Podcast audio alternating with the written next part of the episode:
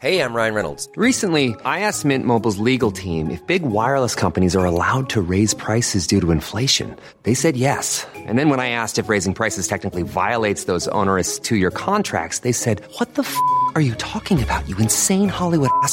So to recap, we're cutting the price of Mint Unlimited from $30 a month to just $15 a month. Give it a try at mintmobile.com slash switch. $45 upfront for three months plus taxes and fees. Promo rate for new customers for limited time. Unlimited more than 40 gigabytes per month. Slows. Full terms at mintmobile.com.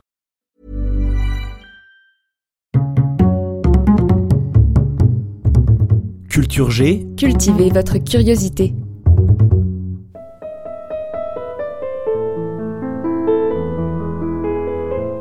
Ah la musique. Elle ne laisse personne indifférent. Il y a ceux qui la savourent sans avoir aucune idée de sa composition, d'autres qui ont quelques notions de solfège, et puis il y a les oreilles absolues. Dans cet épisode, je vous parle de cette faculté extraordinaire.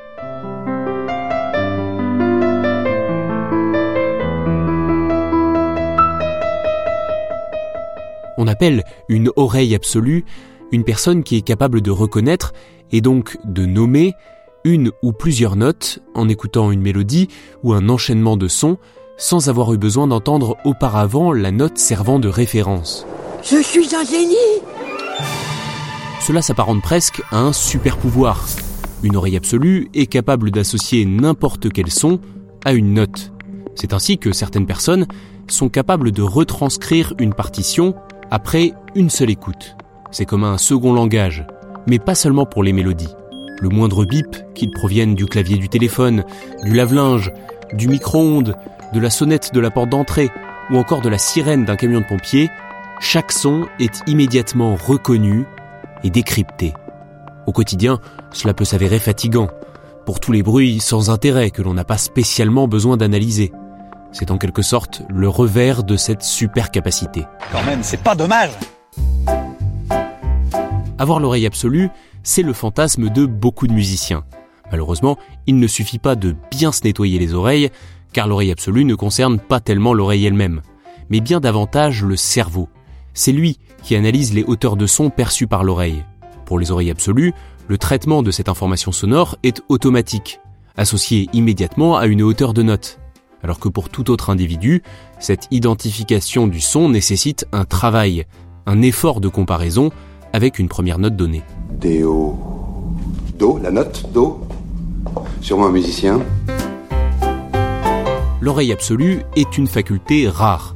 On estime qu'une personne sur 10 000 seulement en serait dotée. Mais alors, est-elle innée ou acquise? Le débat n'est pas tranché. Des études ont montré que le cortex auditif des absolutistes serait plus développé. Il occuperait une plus grande surface du cerveau. Certains considèrent que l'oreille absolue est génétique, au moins en partie, car il est fréquent de la retrouver chez plusieurs membres d'une même famille. Ça, c'est famille, mon vieux. Peut-on avoir l'oreille absolue sans le savoir? Ce serait le cas de certaines personnes n'ayant jamais appris la musique ou initiées trop tard. Peut-être sont-elles nées avec une prédisposition particulière pour distinguer les hauteurs de son, mais sans connaître le langage musical, impossible de devenir vraiment une oreille absolue. Logique, pour prouver ou comprendre que l'on détient cette faculté, il faut connaître le nom des notes. Si au départ l'oreille absolue est une disposition génétique particulière, une sorte de don, un environnement familial mélomane durant la petite enfance favorise en tout cas son épanouissement. Puis l'apprentissage du solfège et une pratique rigoureuse permettent d'en faire une capacité extraordinaire. Oh, c'est extraordinaire en revanche, on peut très bien devenir un compositeur ou un musicien de génie sans être doté de l'oreille absolue. La preuve, c'est le cas du très grand Tchaïkovski, qui a composé notamment Le Lac des Cygnes et Casse-Noisette. À défaut d'oreille absolue, un musicien va apprendre à développer son oreille relative, c'est-à-dire sa capacité à identifier une note par rapport à une autre donnée, en percevant les intervalles qui les séparent dans un contexte harmonique. C'est moins instinctif, mais pas moins méritant. D'ailleurs, aussi étrange que cela puisse paraître, une oreille absolue ne chante pas forcément juste, même si ça doit aider un peu. Et à l'inverse, évidemment, la plupart des gens qui chantent juste ne sont pas des oreilles absolues. Ben quoi je chante, hein? Je chante pas plus mal que Steph de Monac?